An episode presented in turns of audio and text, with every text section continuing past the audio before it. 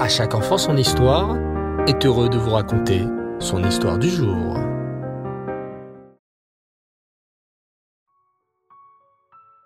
Bonsoir les enfants, Erev Tov et toujours Hanouka Sameach. J'espère que vous allez bien. Baou Hashem. Ce soir, je suis très heureux de vous retrouver pour notre nouvel épisode d'Histoire juive. Un épisode bien connu en France qui s'appelle L'affaire Dreyfus. Alfred Dreyfus, capitaine juif au sein de l'armée, est accusé de traîtrise. On l'accuse de transmettre des informations top secrètes à l'armée prussienne. Ce qui est faux.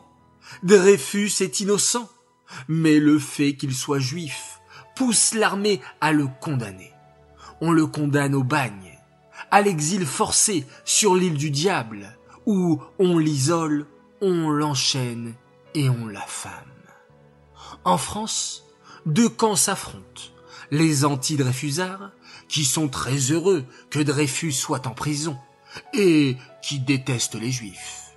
Et les Dreyfusards qui sont persuadés de l'innocence de Dreyfus et qui veulent réviser son procès.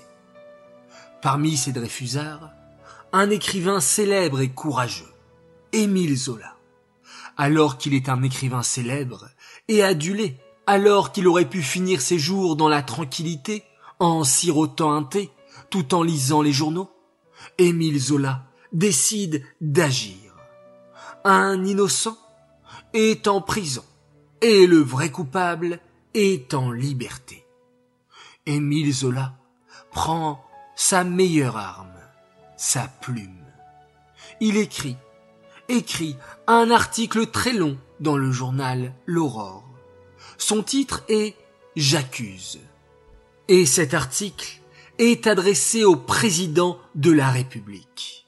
Émile Zola n'a peur de personne et écrit très précisément dans son article qui est le vrai coupable et comment l'état-major a tout inventé pour faire accuser Dreyfus. Son article a l'effet d'une bombe. Les Français sont choqués. Tout le monde ne parle que de l'affaire Dreyfus dans les rues, dans les cafés et dans les réunions.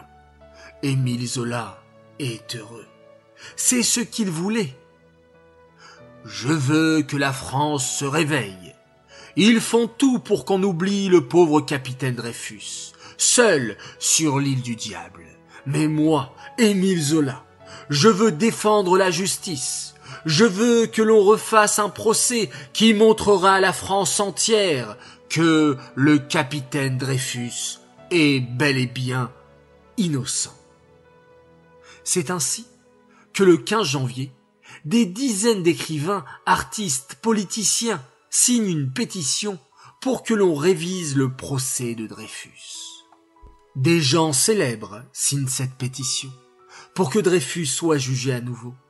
Les écrivains Marcel Proust, Émile Zola, Jules Renard, le célèbre auteur de Poils de carotte, le célèbre peintre Claude Monet, mais aussi le sociologue bien connu Durkheim. On pourrait se dire que la justice commence à avancer, mais ils sont nombreux à vouloir mettre des bâtons dans les roues. Les antisémites ne veulent pas que Dreyfus soit libéré. Cet Émile Zola a fait échouer tous nos plans. À cause de son article J'accuse, les gens se posent maintenant des questions. Ils commencent à se demander si Dreyfus n'a pas été accusé à tort. Il faut que l'on fasse des problèmes à Zola. Il faut le faire taire lui aussi. C'est ainsi qu'Émile Zola se retrouve en grave danger. Il reçoit des lettres anonymes, des gens qui le menacent de mort.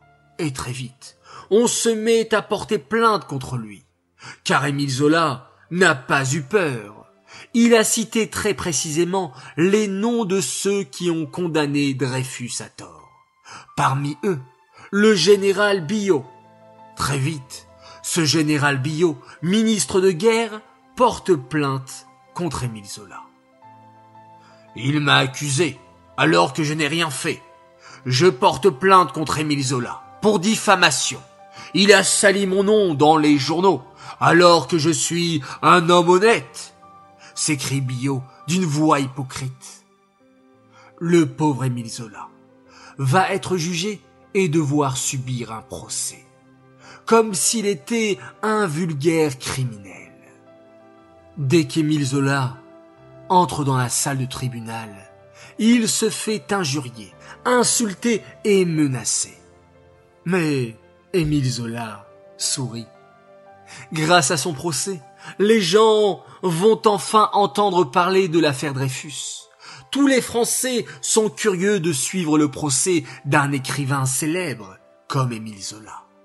Et c'est grâce à ce procès que l'on va parler de l'affaire Dreyfus dans tous les journaux, alors que jusqu'à maintenant, l'état-major essayait de cacher cette affaire pour que tous oublient Dreyfus dans sa prison.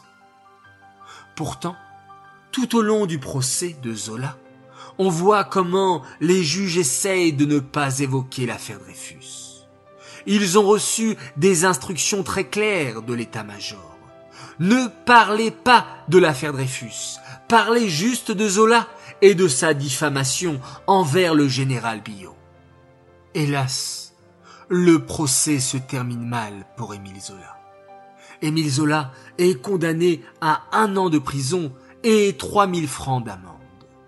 Autour du tribunal, la foule gronde.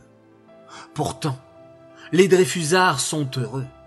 Grâce au procès de Zola, les gens ont enfin compris qui était Dreyfus et l'importance de réviser le procès. Les choses avancent. Pourtant, le chemin est encore long. Et en attendant, l'avocat de Zola, le maître Laborie, lui conseille d'aller se cacher pendant un an en Angleterre, le temps que les Français se calment. On pourrait croire que c'est un échec une fois de plus pour Dreyfus. Les gentils sont contraints de s'enfuir et de se cacher, et les méchants réussissent. Mais en réalité, les enfants, c'est Hachem qui dirige le monde pour le bien. Et cela ne l'oublions jamais. Vous voulez savoir que se passera-t-il ensuite? Eh bien, je vous donne rendez-vous jeudi prochain pour un nouvel épisode. Cette histoire est dédiée Lelou Nishmat, Suzy Messaouda, Bat Matayesh. J'aimerais dédicacer cette histoire particulièrement pour tous les fans d'À chaque enfant son histoire qui aiment beaucoup ces épisodes sur l'affaire Dreyfus. Vous êtes très très nombreux à suivre ces épisodes qui vous tiennent en haleine, en suspense, et beaucoup me demandent mais quelle est la suite? Alors, dédicace pour vous. Vous vous reconnaîtrez? Je vous dis patience et à la semaine prochaine. Allez les enfants, il est temps d'aller se coucher. Je vous dis Lailatov, bonne nuit, faites de très jolis rêves et on se quitte en faisant un magnifique schéma Israël.